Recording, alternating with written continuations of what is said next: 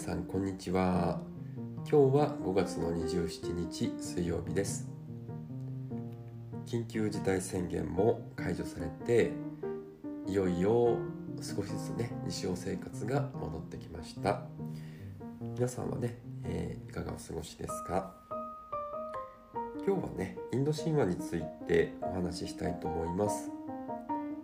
毎朝ねヨガのクラスをせっかくやっているのでインド神話を勉強していきたいと思います。僕もね詳しいわけではないのでみんなと一緒にね、えー、勉強できたらなと思ってます。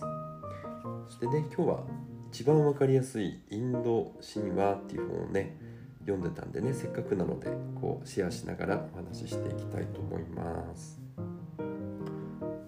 実はね実はっていうことないですけどインドと日本の神様非常にあの馴染みが深いというかインド由来の神様っていうのが非常に多いですよね。例えばサラスバティっていうのは江ノ島でもね祀られてます弁財天であったりラクシュミーっていうのは気象点であったりアスラっていうのはねアシラ像でおなじみのねアスラであったり。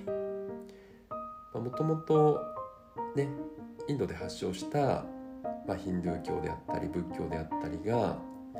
中国に渡ってそれから日本にやってきてるのでもともとのルーツがねインドにあったりするわけですけど改めてねこう見てみるとあ非常に不思議だなと。インドと日本というのも非常に深いつながりがあるんだなっていうことがね分かってきます。そしてね、まあ、世界中に神話がありますけどえーと、神話の世界の成り立ちっていうかね宇宙観を見てみるとすごく面白いですよね。日本も、ね、日本の古事記なんかもねそうですねこう何もないところにこう棒を突っ込んで「こうろこうろ」ってねこう書き回してると、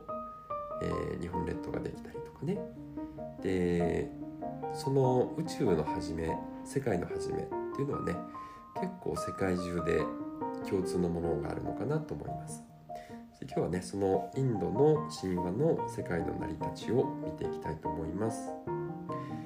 でねあのー、宇宙創造にまつわる4つの物語があるそうなんですけど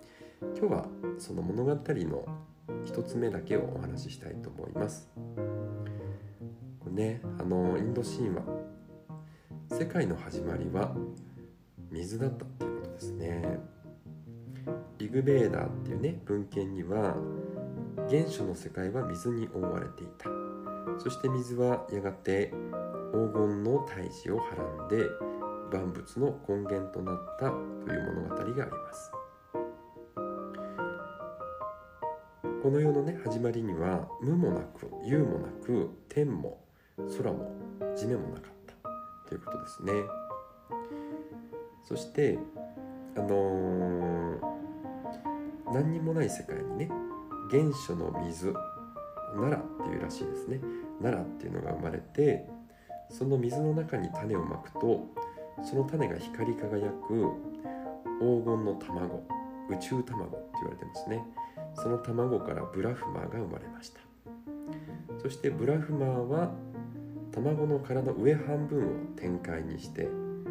下半分を高い他の世界というね高いですね。そして中間を空海にして3階を作り出してそこからあらゆる生命や世界を作り出したと言われています。なんかねビシュヌ派っていうね流派もあるそうでビシュヌ派の神話によると、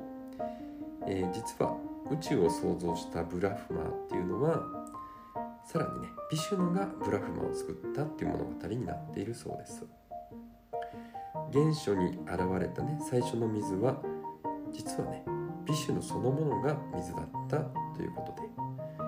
とで、えー、そしてその後ビシュヌのへそから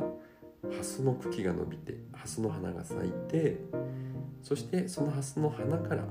ブラフマーが生まれて。でビシュヌ神のね額からはシバ神が生まれたと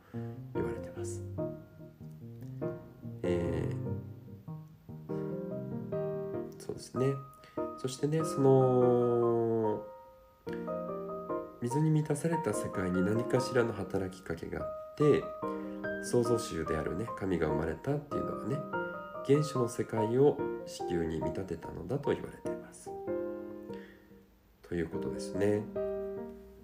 ぱり水っていうのは非常にね水から生命が生まれるっていうことですね。